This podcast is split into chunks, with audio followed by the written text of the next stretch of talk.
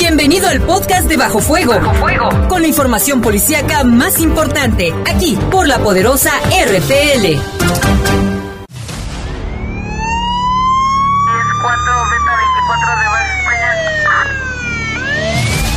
Los servicios informativos de la poderosa RPL presentan el noticiario policiaco de mayor audiencia en la región. Bajo fuego. Notas, comentarios y más. Jaime Ramírez, Lupita Tilano, Iván Rivera y Lalo Tapia. Trabajamos en conjunto para mantenerte informado de los sucesos más importantes ocurridos al momento. Ocurridos al momento. En Bajo Fuego, tu opinión es importante. Comunícate al 477-718-7995 y 96. WhatsApp 477-147-1100. En Bajo Fuego, esta es la información.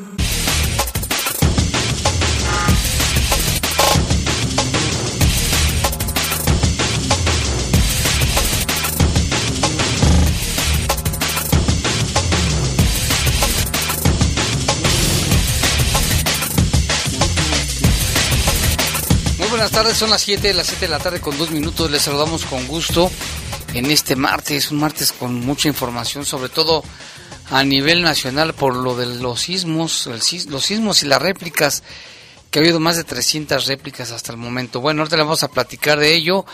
Les saludamos en los controles Jorge Rodríguez Sabanero, control de cabina está Julio Martínez y en la conducción ¿Qué tal Jaime? Buena tarde. Guadalupe Atilano te saluda con el gusto de siempre y mencionarte que ahorita la temperatura es de 24 grados centígrados, la máxima para hoy fue de 26 y la mínima de 14.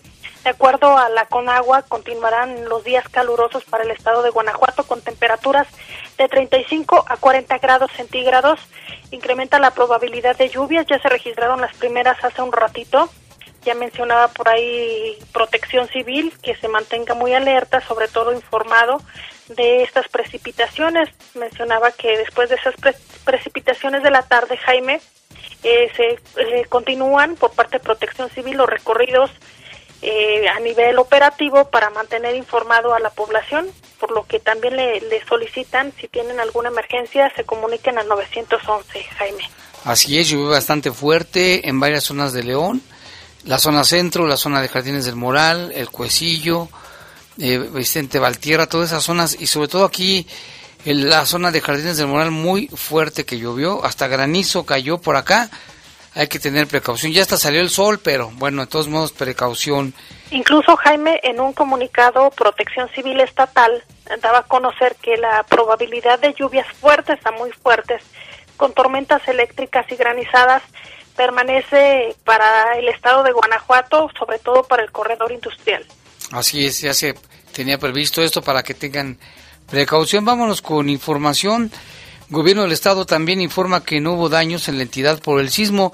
Se aplicaron los protocolos, que así debe de ser cuando sucede un sismo, aunque aquí no, haya, no se haya sentido o no haya sido el epicentro, pero por protocolo se revisan edificios y demás, no hay daños.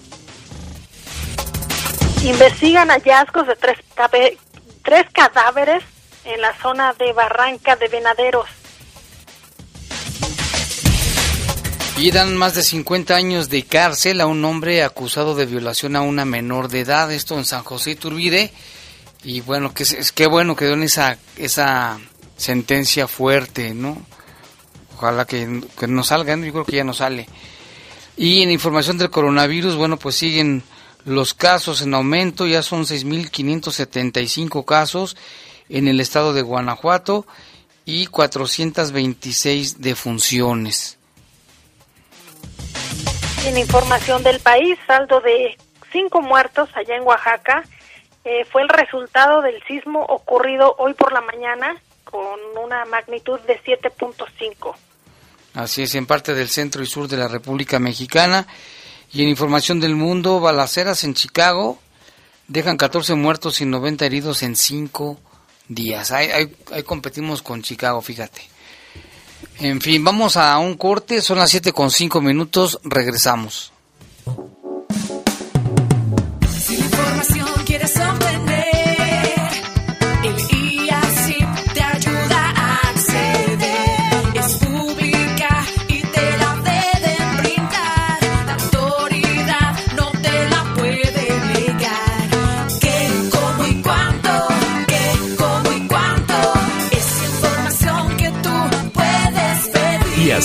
Instituto de Acceso a la Información Pública para el Estado de Guanajuato. Estás en Bajo Fuego. Bajo Comunícate con nosotros al 477-718-7995 y 96. WhatsApp 477-147-1100. Continuamos en Bajo Fuego.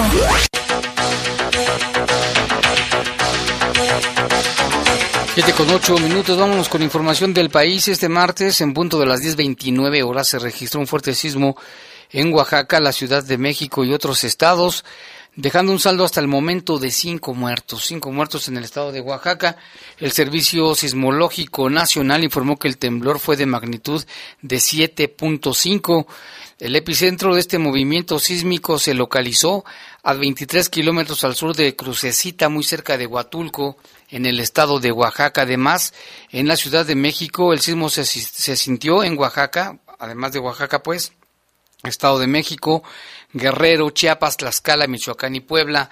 El coordinador nacional de protección civil, David León, informó que en Oaxaca hay cinco muertos y cinco heridos y además de que se reportan pequeñas afectaciones en fachadas de vivienda y en la fachada del Hospital de Alta Especialidad en San Bartolo, Coyotepec. También se registró un corte de energía eléctrica en toda la capital del estado de Oaxaca.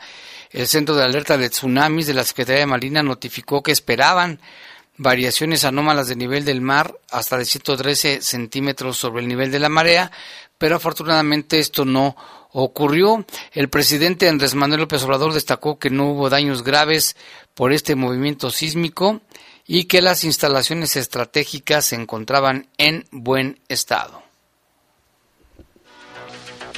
Tras tanto, el Servicio Sismológico Nacional reportó una nueva réplica de magnitud 5.1, siendo esta la más alta, Jaime, con intensidad reportada tras el fuerte sismo magnitud .7 que ya mencionabas ocurrido allá en las costas de Oaxaca. Cabe mencionar que de acuerdo a este reporte, el movimiento tuvo una magnitud de 5.1 a 98 kilómetros del sureste de Crucecita, Oaxaca.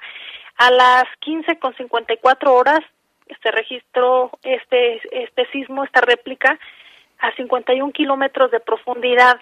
Cabe mencionar, Jaime, que también información que circulaba a través de las redes sociales se decía que iban alrededor de 300 réplicas de diferentes intensidades. Así es, más de 300. Y la más fuerte que se tenía registrada hasta el mediodía era de 4.3. Y bueno, esta que es más fuerte, 5.1, es un sismo fuerte también. Y el sismo registrado en la capital del país dejó como saldo dos personas lesionadas y daños menores en 32 edificios. La jefa de gobierno, Claudia Sheinbaum, informó que entre los lesionados se encuentra un hombre que fue trasladado al hospital Rubén Leñero, que es especializado en quemados, debido a que le cayó un cable de alta tensión en la alcaldía de Iztapalapa. Además, un menor se cayó siendo atendido ya en el hospital pediátrico de Moctezuma. Se tiene reporte de daños menores en fachadas y bardas de edificios, principalmente en las alcaldías de Cuauhtémoc, Iztapalapa, Benito Juárez, Gustavo Madero. Algunos de ellos estaban en proceso de demolición y con afectaciones por el sismo todavía del 2017. Todos los edificios están en revisión, además de cuatro edificios del gobierno capitalino que también presentan daños. En ninguno de los hospitales hubo daños, está en revisión del Centro de Salud de Tláhuac, Hubo solamente necesidad de desalojar uno de los hospitales en Álvaro Obregón, que no es COVID, pero ya regresaron los pacientes. Señaló que funcionó al 97% las alarmas sísmicas, las cuales sonaron 62 segundos antes de que llegara el sismo al territorio de la Ciudad de México. Afirmó que el servicio eléctrico se restableció en la mayoría de las zonas de la capital y se reportaron dos fugas en un acueducto, el ramal de Mixquic y Santa Catarina, y que ha habido varias réplicas y se le pide a la ciudadanía que estén atentos a cualquier réplica adicional que pueda haber. No se reportan daños mayores más que el tremendo susto. El Seguro Social también envió un comunicado donde dice que ninguno de sus hospitales sufrió daños. Y aquí Jaime en su cuenta de Twitter del Sismológico Nacional al, hace 27 minutos fue la última publicación y señala que hubo una, un sismo de 4.2 localizado a 11 kilómetros al sur de Crucecita, donde se originó el primero, allá en Oaxaca, y fue a las 18 con 20 horas.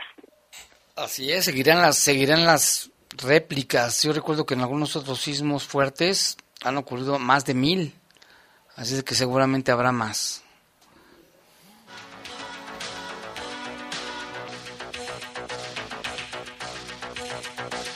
Y también tras el sismo registrado en esta mañana se activaron los protocolos de seguridad en la refinería Antonio Dovalí Jaime en Salina Cruz, Oaxaca, donde personal de bomberos de la paraestatal tuvo que actuar para sofocar un incendio que se registró en el interior de esas instalaciones.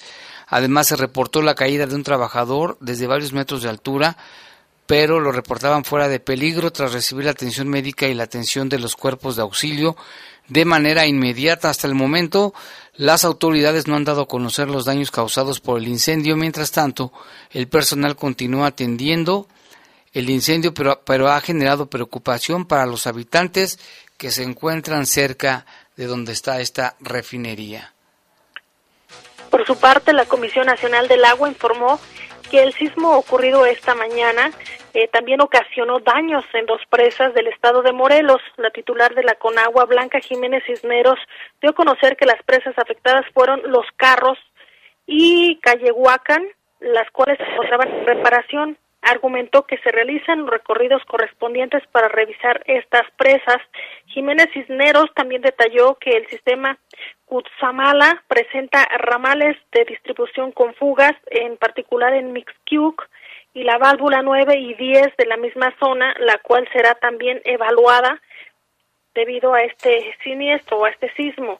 Eh, lo que dijo es, tenemos que evaluar el tipo de fuga y cuánto tiempo tardaríamos en repararlo, si no tarda mucho porque siempre tenemos almacenada agua, tenemos que ver si lo que tenemos almacenado es suficiente para que nos dé oportunidad de hacer la reparación sin parar eh, pues esos trabajos. Fue lo que dijo eh, la titular de la Conagua, Blanca Jiménez, también eh, señaló que el agua de la alberca de Ciudad eh, Deportiva Magdalena Mixúa, Mixúa perdón, provocó fuerte oleaje derivado del sismo magnitud 7.5 allá en Oaxaca. Así es, y se ve impresionante los videos que circularon en redes sociales, cómo se movían los edificios, cómo explotaban los transformadores, o los cables eléctricos en la Ciudad de México. También ya hay videos e imágenes de Oaxaca donde sí se ven daños más fuertes en, en viviendas, en casas, en edificios de gobierno. Y en otra información, en Chihuahua, un menor de edad y cinco personas más murieron tras desplomarse la avioneta en la que viajaban.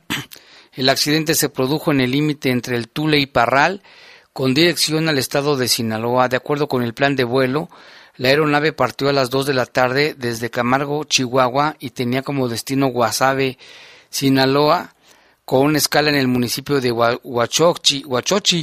Aunque el vuelo tenía como duración no más de una hora y media, el avión pequeño nunca llegó a su destino, se perdió contacto con la tripulación en la sierra de Chihuahua. Este martes se encontraron los restos de la aeronave tipo Cessna matrícula XGCC sin ningún sobreviviente y las víctimas, mire qué lamentable tenían entre 13 años el, menor de edad y 20 años de edad. Eran puros jóvenes que viajaban en esta avioneta y lamentablemente todos murieron.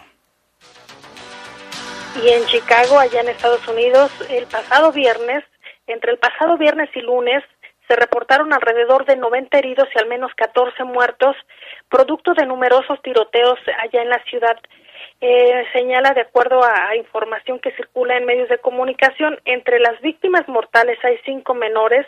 Esta cifra convierte el pasado fin de semana con el mayor número de decesos por tiroteos en lo que va del año 2020.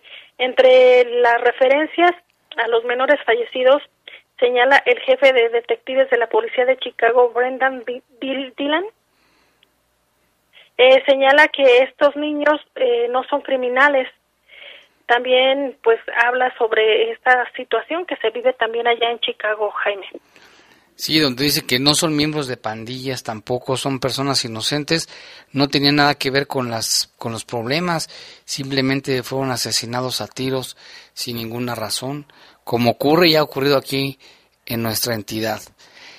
Y en otra información en lo que se refiere al coronavirus, tres localidades del norte de España volvieron a imponer las medidas de confinamiento después de un rebrote en las infecciones por coronavirus entre trabajadores que manejaban frutas y verduras en un almacén. El gobierno de Aragón ordenó límites de actividad pública, recomendó menor movilidad después de registrar 33 infecciones. Los empleados están siendo sometidos a pruebas. El director general de Salud Pública del Gobierno de Aragón, allá en España, dijo que las autoridades confían en que pueden controlar el rebrote en una etapa temprana. Podemos tener transmisión comunitaria, por lo que es necesario adoptar medidas y contenerla. El lunes fue el primer día hábil en España después de dejar atrás 98 días de encierro generalizado que terminó el fin de semana con algunas restricciones en el transporte público, la capacidad de lugares públicos y reuniones masivas. España puso fin el domingo a su estado de alarma tras tres meses de restricción y a partir de, entonces los 47 millones de españoles podrán moverse libremente por todo el país. Son las 7 con 18. Lupita, vamos a una pausa. Regresamos en un momento. Comunícate con nosotros al 477-718-7995 y 96. WhatsApp 477-147-1100. Continuamos en Bajo Fuego.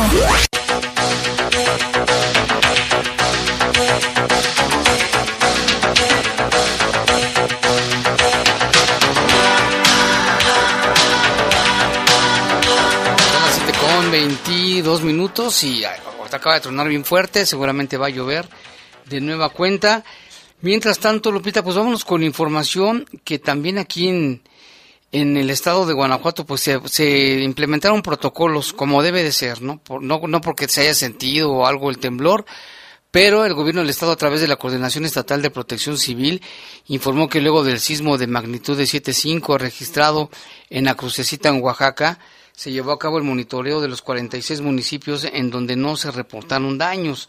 El reporte que se tiene con el apoyo de las 46 coordinaciones municipales de protección civil es que únicamente se percibió y se realizó evacuación preventiva en los municipios de Irapuato y Purísima del Rincón.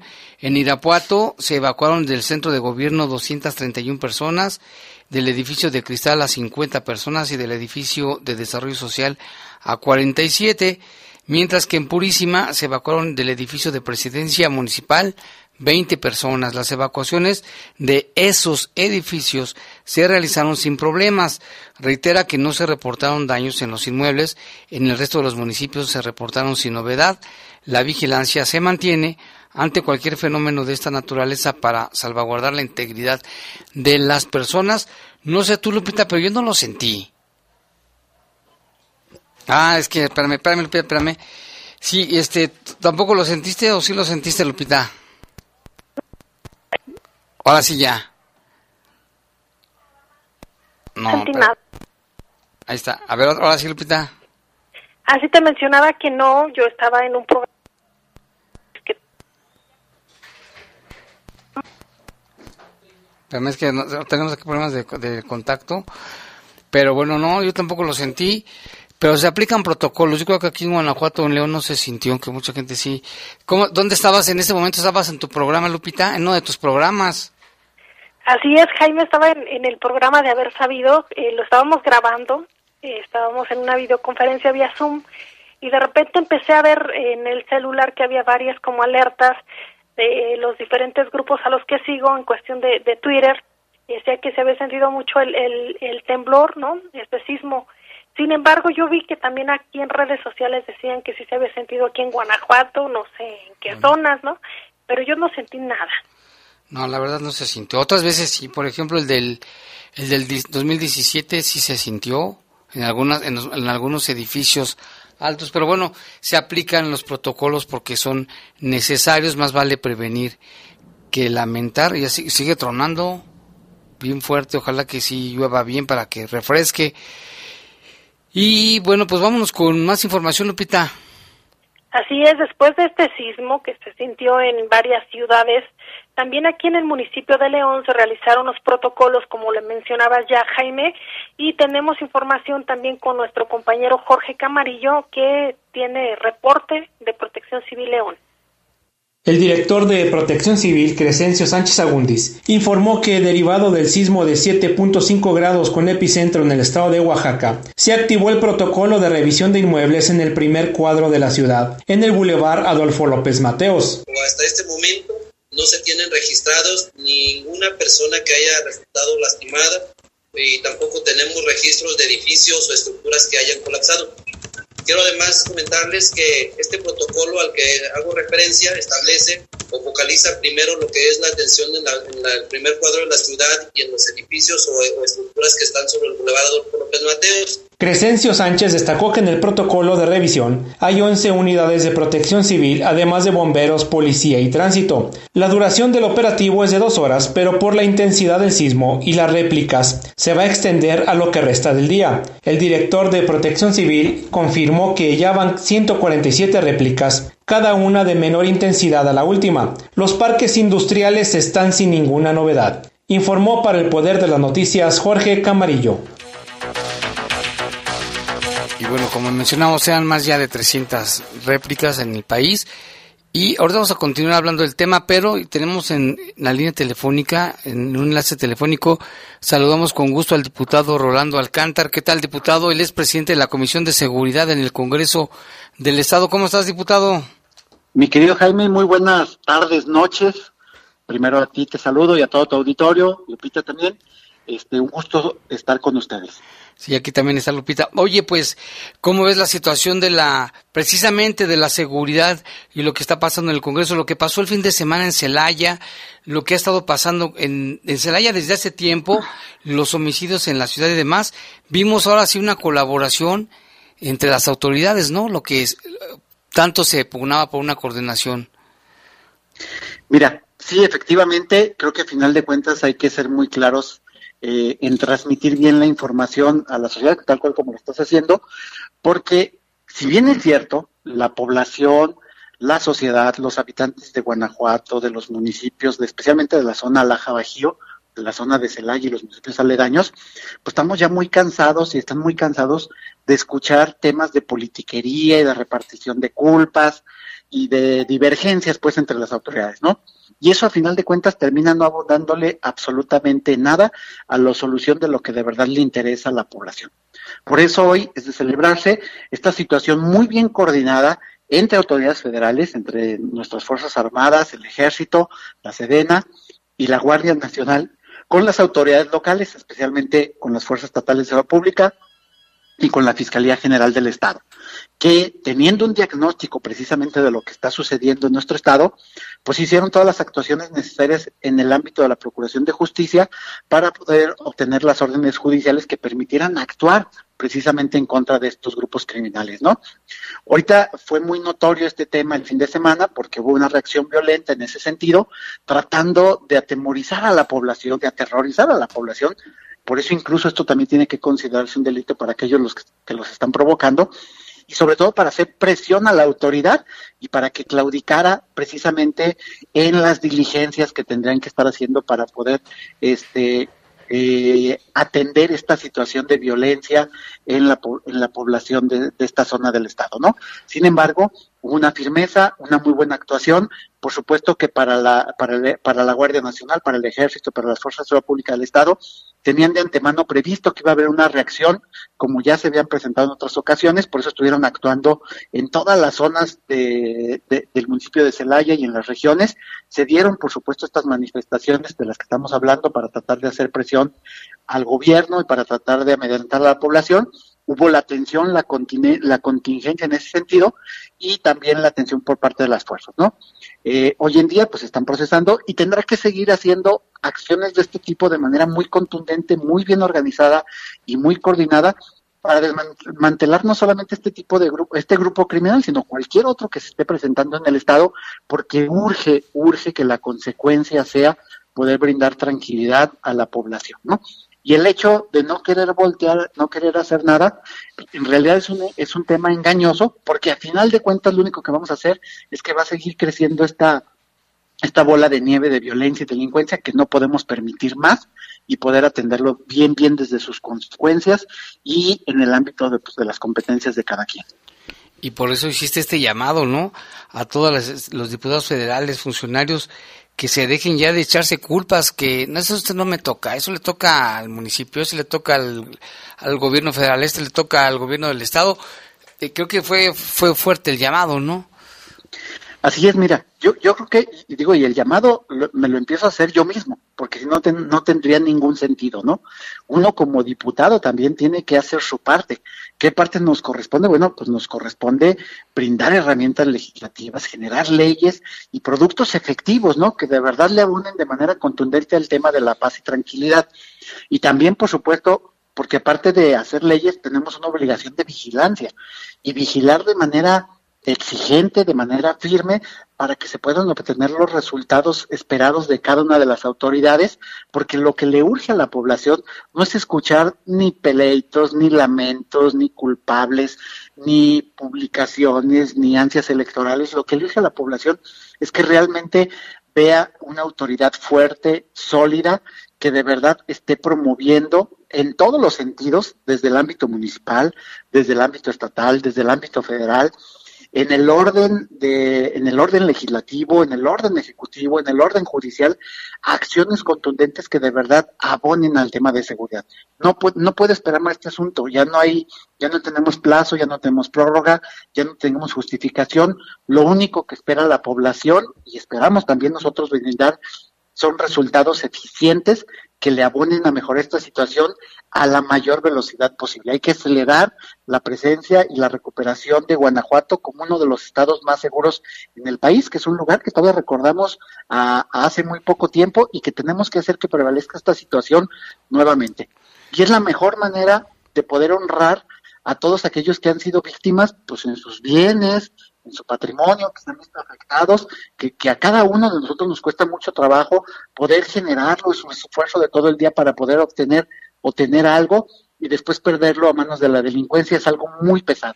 También igual es la mejor manera de honrar a quienes son víctimas, este, pues en la integridad de sus personas que son afectados o lesionados de alguna manera y que tienen que hacer un esfuerzo para recuperar su vida normal. Y por supuesto, muy importante y lo que desgraciadamente es irreparable, pero también en honrar a, las, a los familiares de los que son víctimas, ya sea de desapariciones eh, o de o de personas fallecidas, tanto civiles como servidores públicos, que se han, que se han dado lamentables hechos, pues, eh, en torno a esta a, este tema de la delincuencia organizada, del crimen organizado, pero es la mejor manera de honrarlo, dar resultados efectivos y un trabajo contundente. Incluso por eso mismo, nosotros ahí en el grupo parlamentario del PAN vamos a presentar en estos próximos cinco días, este, quizá yo creo que una el día jueves y el otro el siguiente martes, o a lo mejor hasta el mismo día jueves 2, pero vamos a presentar dos leyes nuevas, dos iniciativas de leyes nuevas. Una es la ley para regular el servicio de seguridad privada en el estado de Guanajuato y sus municipios, que implica, por supuesto, también una coordinación con las fuerzas de seguridad pública y también la ley del servicio policial de carrera. Hoy necesitamos policías que se ganen la confianza de los ciudadanos, pero también policías más capacitados, con mejores salarios, en mejores condiciones, que también puedan de verdad responder a toda la demanda de la ciudadanía. Hay que reivindicar esta labor policial, que así como desgraciadamente hay los peltitos en el arroz y elementos malos, hay muchos por cada uno de estos que son malos, hay muchísimo más elementos buenos que a final de cuentas se juegan la vida por nosotros día a día y es literal, y hay que darle las mejores garantías y volver a revalorizar este tema, ¿no? Es de repente este hasta de temor o de o inconcebible cómo de repente queremos presentar como las peores de las series, este, eh, de, estas series donde vanaglorian a los a los narcotraficantes, como queremos presentar como buenos a, a, los líderes criminales y terminamos presentando como villanos a nuestros policías. Es un tema que debemos remediar, reconvertir y volver a restaurar. Así es, y qué bueno que van a presentar esta iniciativa para regular la, la seguridad privada porque a veces no hay, o así que no, no dan seguridad. Así es, ahí se necesita hacer varias cosas. Es, ya, ya a final de cuentas, a través de reglamento, los propios municipios hacen su, su esfuerzo y algunos tienen unos buenos departamentos. Sin embargo, hay que hacer actuaciones necesarias para poderlo hacer de manera mucho más organizada, muy institucionalizada y que se haga una verdadera colaboración que haya un registro de las empresas y de los que prestan el servicio de manera personal de seguridad privada o como personas o elementos de seguridad privada, es una parte también o un elemento importante que tenemos que consagrar en ley. Y también ya se ven algunos frutos, ¿no?, de mejorar las condiciones laborales de los policías. En el servicio policial de carrera, efectivamente, hoy, gracias al esfuerzo del Consejo Estatal de Seguridad Pública, que al final de cuentas ahí participan tanto el gobernador como los alcaldes y ciudadanos y el gabinete de seguridad, gracias a ese esfuerzo han venido mejorando mucho las condiciones salariales, pero hasta ahorita ha sido por voluntad del Consejo y por buena voluntad. Tenemos que hacerlo que no sea un tema de simple buena voluntad, que por supuesto es muy valorable, sino que tiene que ser algo muy bien institucionalizado, es decir, que haya las condiciones idóneas para que haya una buena relación entre el elemento de seguridad pública y los ayuntamientos o el Estado de Guanajuato con un salario digno, con prestaciones dignas, con la debida atención para sus familiares, con las garantías necesarias y que haya un procedimiento para poder escalonar en su propia corporación que sea un asunto de proporcionalidad, entre más capacitado, mejor servicio, pues también puedas tener un mejor sueldo y un mejor rango. Pues muy bien. Pues muchas gracias, diputado. Gracias por la información. ¿Algo más? Pues nada, mi, querido Jaime, este, que al final de cuentas estamos muy conscientes de lo que estamos viviendo hoy y hoy pues sobran las palabras y sobran los discursos. Lo que tenemos que entregar son hechos contundentes para mejorar esta situación. Muy bien, muchas gracias por tomar la llamada y seguimos pendientes.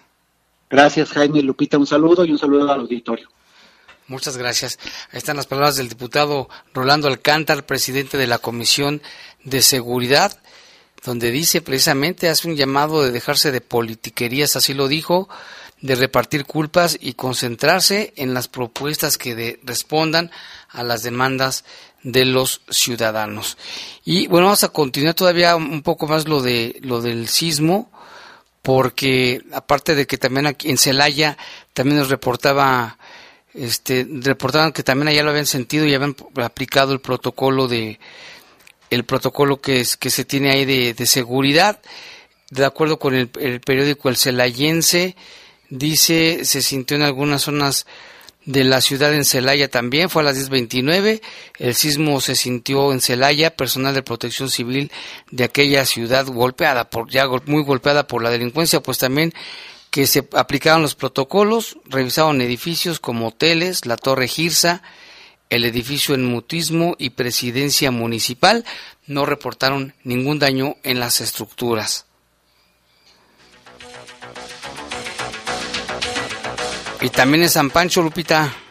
Así es, también allá en San Francisco del Rincón se, se aplicaron esos protocolos que marca la ley eh, se estuvieron también revisando todas las estructuras de algunos edificios, pero señala la autoridad que no se registran lesionados tampoco, Jaime, ni daños. Señala que esta mañana en algunos de los edificios de ese municipio se aplicaron los protocolos de evacuación por el sismo de este epicentro allá en Oaxaca.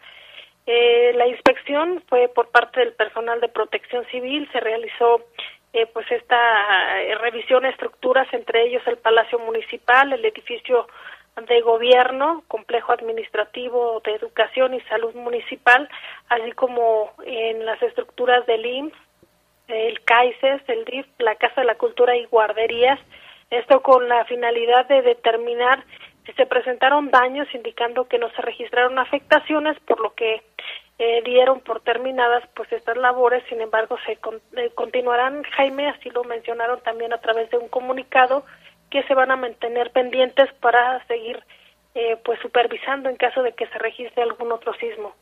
Así es, un saludo a todos los que nos escuchan allá en los pueblos del Rincón, en San Francisco y también allá en Purísima. Vamos a un corte y regresamos con más, Lupita.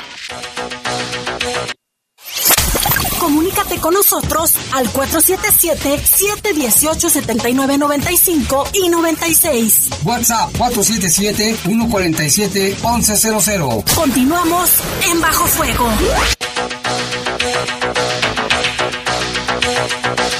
7 con 43, vámonos con más información. También esta mañana se localizaron tres cuerpos en avanzado estado de putrefacción en una casa abandonada en la colonia Valle Imperial, allá por la zona de Barranca de Venaderos. Iván Rivera presenta la información. Hola, ¿qué tal amigos de La Poderosa? Muy buenas tardes, pues tenemos información, información que surgió durante la noche de ayer, parte de la madrugada del día de hoy, y es acerca del homicidio de tres personas. Según la información pues que tenemos, la, la Guardia Nacional propiamente recibe un reporte, un reporte de personas eh, sin vida al interior de un domicilio ubicado sobre el Boulevard Acrilán, esquina con periodistas mexicanos en la colonia Valle Imperial. Es esta zona que se conoce como la zona de la Barranca de Venaderos.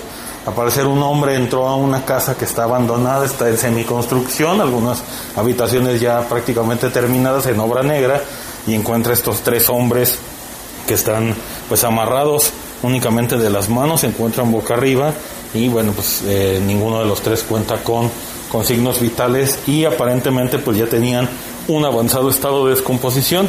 Hasta este momento, hasta la confirmación de este hallazgo, no hay datos acerca de quién se trata estos hombres, ni una media afiliación precisamente por lo avanzado del estado de descomposición que presentan los cuerpos de estas personas que tampoco, bueno, pues fueron identificados. Se cree que la causa de muerte pudo haber sido pues eh, disparos de arma de fuego en la cabeza, aunque todavía no está confirmado. Esto es parte de, de bueno, pues de las teorías de, de, cómo se suscitó la muerte de estas personas. Algunas fuentes mencionan que podrían ya tener cerca de 10 a 12 días estos cuerpos ahí en esta vivienda de la calle Acrilán. Hasta aquí mi reporte, yo me mantengo muy al pendiente de esta y otras noticias.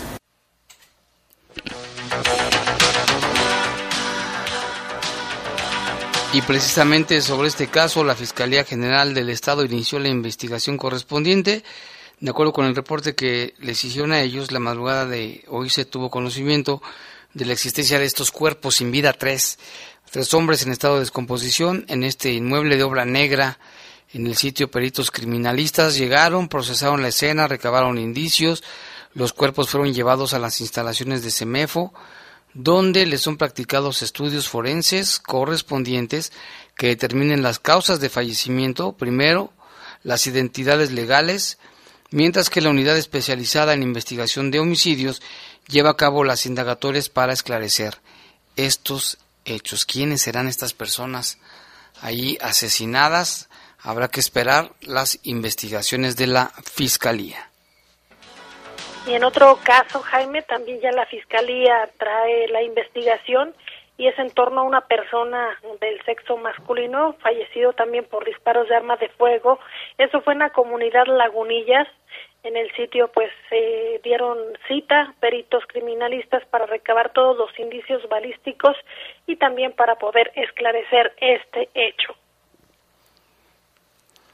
Y en otra información también la Fiscalía obtuvo, logró sentencia de 59 años de prisión para un sujeto acusado de violación espuria y corrupción de menores, esto en el municipio de San José Iturbide. Se llegó a la etapa del juicio oral donde la gente del Ministerio Público expuso al juez la evidencia que incrimina a este señor que se llama José eh, por, por, por la serie de abusos sexuales que impuso a la víctima durante varias temporadas y con quien guarda un vínculo familiar cercano, fíjese nada más. En la audiencia, el juez consideró suficientes las pruebas presentadas por la Fiscalía, se le negaron todos los beneficios que la ley contempla, además se le impuso una multa y un pago por reparación del daño. Es de que este cuate, 59 años de cárcel, ya no sale de ahí, qué bueno. Y en otro tema, las niñas, niños y adolescentes tienen derecho a contar con un lugar donde vivir, alimentos, servicios educativos, de salud y recreación, son los cuales contribuyen directamente a su desarrollo pleno e integral. Esto se dijo durante el periodo de, se dijo a través de mujeres, eh, quienes señalan que durante el periodo de contingencia sanitaria, a través del área jurídica de esta dependencia, se han brindado 31 atenciones que corresponden al tema de guarda y custodia. La coordinadora del programa de atención y prevención de la violencia y feminicida Claudia Ramírez mencionó que estas obligaciones recaen en quien o quienes tienen la guarda y custodia, lo que implica tener a su cargo los cuidados y atenciones diarias de las niñas, niños y adolescentes para velar porque se garanticen sus derechos y procurar su bienestar En cuanto a la guarda y custodia, normalmente la tiene la madre, padre o ambos, ya que es un derecho que nace de dicha relación, incluyendo los casos de adopción. Este derecho también puede establecerse de forma compartida entre la madre y el padre, derivado de un divorcio, separación o solicitud de pensión alimenticia, incluso eh, de situaciones de abandono, violencia, entre otros. En algunos casos, Jaime, para proteger este derecho se otorga solo uno a uno de los padres o a un familiar cercano, incluso a una institución pública eh, privada o o alguna alternativa que haya. Esta última opción solo se aplicará si la niña, niño o adolescente no tiene ninguna red de apoyo familiar que pueda hacerse cargo de los cuidados de las atenciones de los menores. El Código Civil de cada estado establece algunas razones por las cuales las personas tienen derecho a ejercerla, eh, pueden tener también o se puede ver suspendido su derecho de guarda y custodia eh, también señala que esto da principalmente cuando no incumplen, cuando, cuando no cumplen con las obligaciones establecidas al realizar una acción u omisión que atente contra los derechos de los menores. Así es. Y mira, otra información, siete de los 31 detenidos por el operativo en la comunidad de San Isidro Olguera el pasado 20 de junio fueron liberados ya con, son menores de edad. Esto lo informó la Fiscalía General del Estado. De acuerdo con esta información, los siete menores oscilan entre los 15 y 17 años y enfrentarán el correspondiente proceso en libertad tal como lo marca la ley. En tanto, en el caso de los otros 19, quienes fueron detenidos por cometer actos vandálicos, los que quemaron camiones y demás, que podrán ser juzgados como terrorismo, el proceso de investigación sigue a fin de llevarlos ante la audiencia y vincularlos a proceso. Lo mismo ocurre con los otros cinco detenidos durante el cateo, entre ellos la mamá del Marro, María, madre de José Antonio Yepes Ortiz alias el Marro, así como Juana, N. y Rosalba, quienes se informó a la Fiscalía que son presuntas operadoras financieras del cártel de Santa Rosa. Ellos serán llevados a juicio para vincularlos a proceso. Hoy se llevó a cabo una audiencia allá en esa zona de Celaya. Ahí está la información. Fíjese, siete menores de edad que seguirán su proceso en libertad. Los demás esperan sí que los vinculen a proceso penal. Hay información también, Jaime, del coronavirus.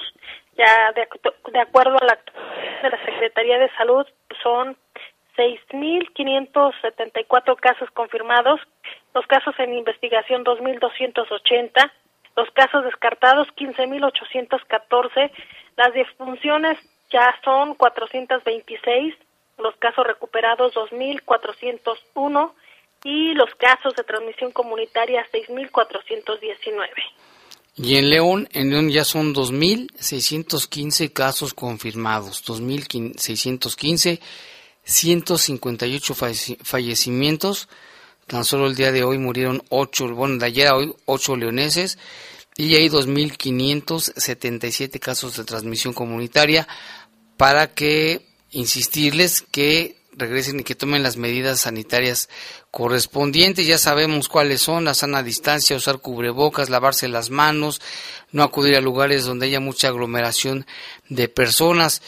Hoy los fallecidos en total en todo el estado fueron 16 le decíamos que ocho de León, ocho tan solo son de León, otros son de San Francisco del Rincón, de Salamanca, de San Miguel de Allende, de, de, otros municipios aquí de Silao, de Irapuato, y en todos en ellos, en estos casos, tenían comorbilidades como enfermedad cardiovascular, obesidad, diabetes, hipertensión, este, y murieron en diferentes hospitales como el ISTE, los hospitales generales, y demás. Fíjese nada más. Hay, hay de todo. En León fallecieron también en el Seguro Social algunos de ellos. 16, 16 fallecidos, 8 de León. Y a nivel nacional, Jaime, ya son 23.377 muertes por COVID-19 en cuanto a los casos acumulados. Son 191.410 los casos activos confirmados, 24.387. Es decir, que en las últimas 24 horas se dio a conocer que son 793 decesos. Qué lamentable, Jaime.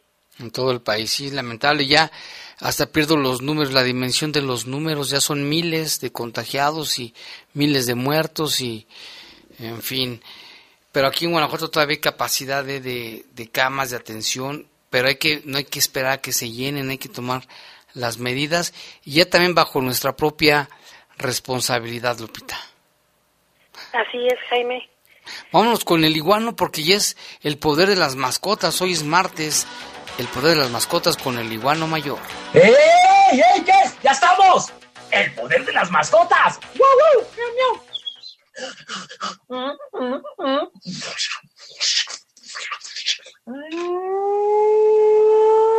Edición pandemia. Hola, ¿cómo están? Espero que todos este, estén muy, muy bien. Y a los que les agarró la lluvia, pues espero que ya están sequillos y anden tomando un buen chocolate.